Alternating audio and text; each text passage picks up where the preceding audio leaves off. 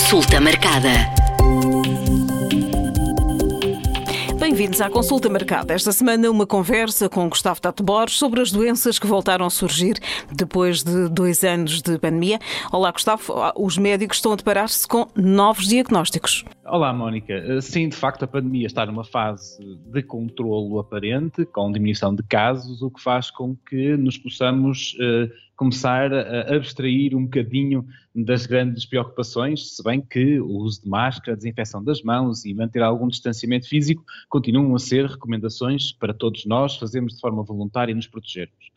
Mas é verdade que agora, nos tempos mais recentes, o mundo tem-se deparado com alguns diagnósticos novos, e aqui podemos falar, por exemplo, da hepatite, da etiologia desconhecida, da hepatite aguda, que neste momento ainda não se sabe muito bem o que é que terá acontecido e que Portugal reportou 17 casos suspeitos. Eh, ou então, por exemplo, da infecção humana pelo vírus monkeypox, que era algo extremamente raro, pelo menos no continente europeu, não era algo eh, reconhecido com, com muita frequência, como é óbvio, e que agora eh, já temos em Portugal quase 400 casos, e no mundo,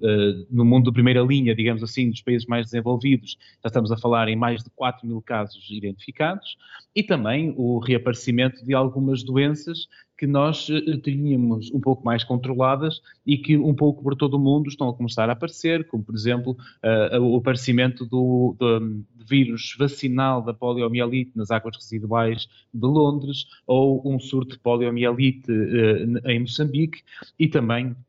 um ou outro caso de doença que aparentemente seria mais controlada, que tem aparecido em, em países uh, com, um, com sistemas nacionais de saúde um pouco mais frágeis. Mesmo doenças eh, mais comuns, como por exemplo a varicela, agora surgem mais casos nesta altura.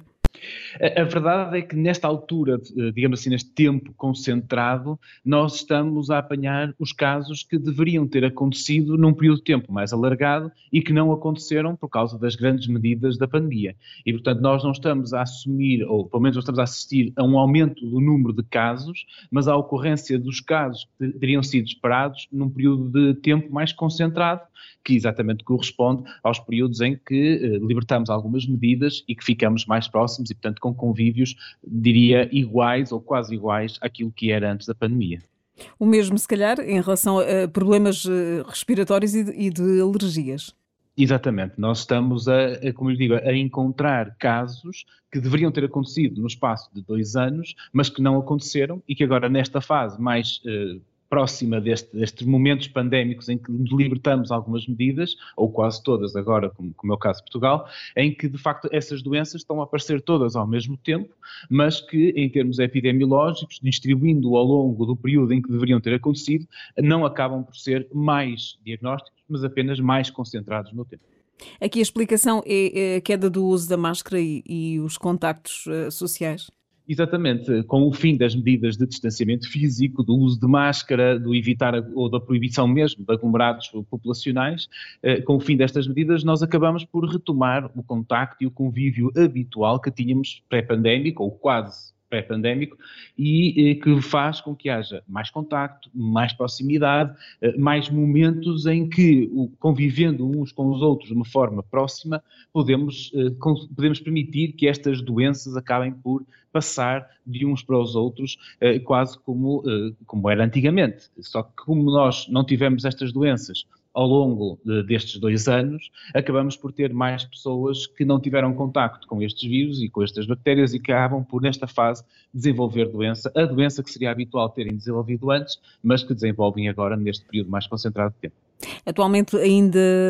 não é preocupante para os profissionais de saúde o número de casos? Eh, claro que se nós tivermos os casos que devíamos, eh, que devíamos ver e diagnosticar e acompanhar em dois anos, vemos todos no espaço de dois ou três meses, acaba por ser uma sobrecarga nova para o Serviço Nacional de Saúde e, portanto, não é o ideal. Eh, o ideal é que eles aconteçam distribuídos no tempo, como é natural, para que possamos ter a capacidade de resposta. A verdade é que a grande maioria destes casos que vão sendo diagnosticados agora de uma forma mais concentrada não têm uma gravidade excessiva e, portanto, não têm necessidade de internamento ou de cuidados uh, diferenciados, o que faz com que ainda seja possível o SNS ir acomodando estes diagnósticos e trabalhando com, com estes utentes. Uh, há um pouco mais de esforço dos médicos de família, como já tem sido também habitual ao longo do tempo, mas esta, esta, estes diagnósticos ainda não trazem uma sobrecarga tal ao Serviço Nacional de Saúde que ele não possa trabalhar e não possa corresponder adequadamente aos nossos utentes. Será que as pessoas já se esqueceram daquele conselho um, que ouvíamos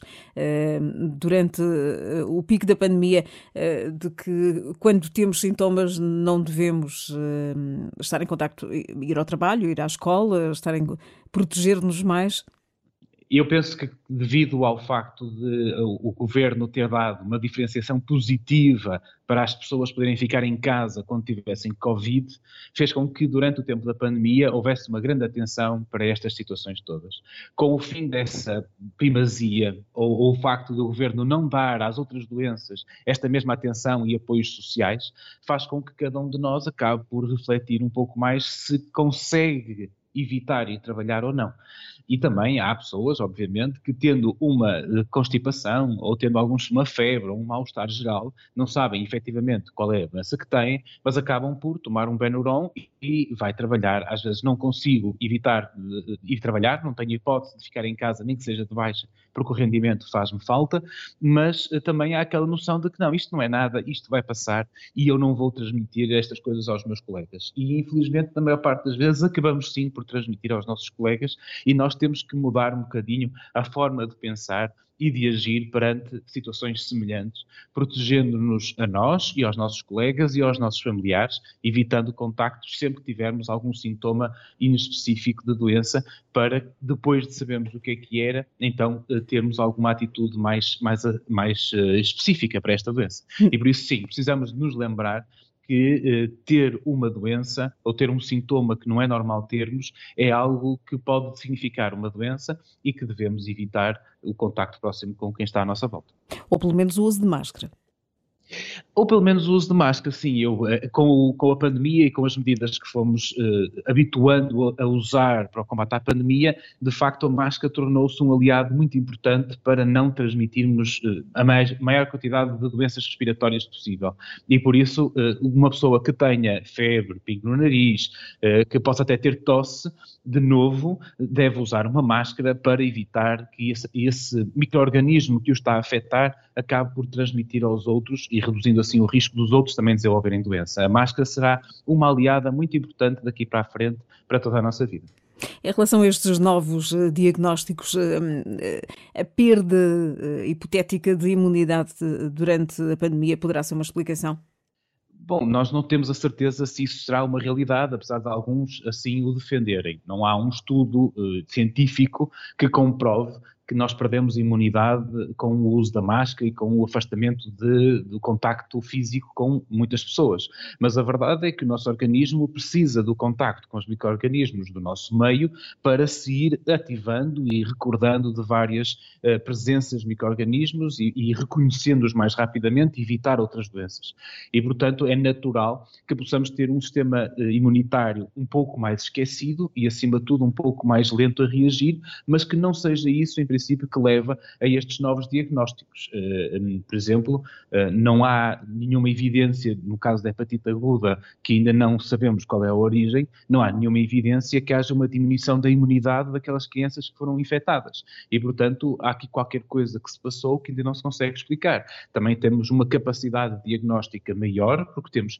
mais facilidade com, com equipamentos uh, médicos de exames e, e de, quer de imagem, quer de microbiologia, que nos permitem fazer mais diagnósticos do que alguma vez fomos capazes de fazer. E isso tudo ajuda também a descobrir novas doenças. E, portanto, e além de que estes, vírus, estas bactérias, ao longo do tempo, têm algumas mutações no seu próprio código genético que fazem com que se tornem mais adaptadas a transmitir entre, entre os humanos. Portanto, tudo isto são, é um caldinho de, de, condições que influenciam o aparecimento destas novas doenças e que nos devem cada vez mais levar a atenção para aquilo que são as medidas básicas de evitar, para evitar doenças, que é uma, uma vida saudável, uma alimentação equilibrada, com a prática de exercício físico também adequada e uh, o evitar, o ter as nossas vacinações em dia, sejam elas quais forem, e também evitar o contacto com pessoas doentes.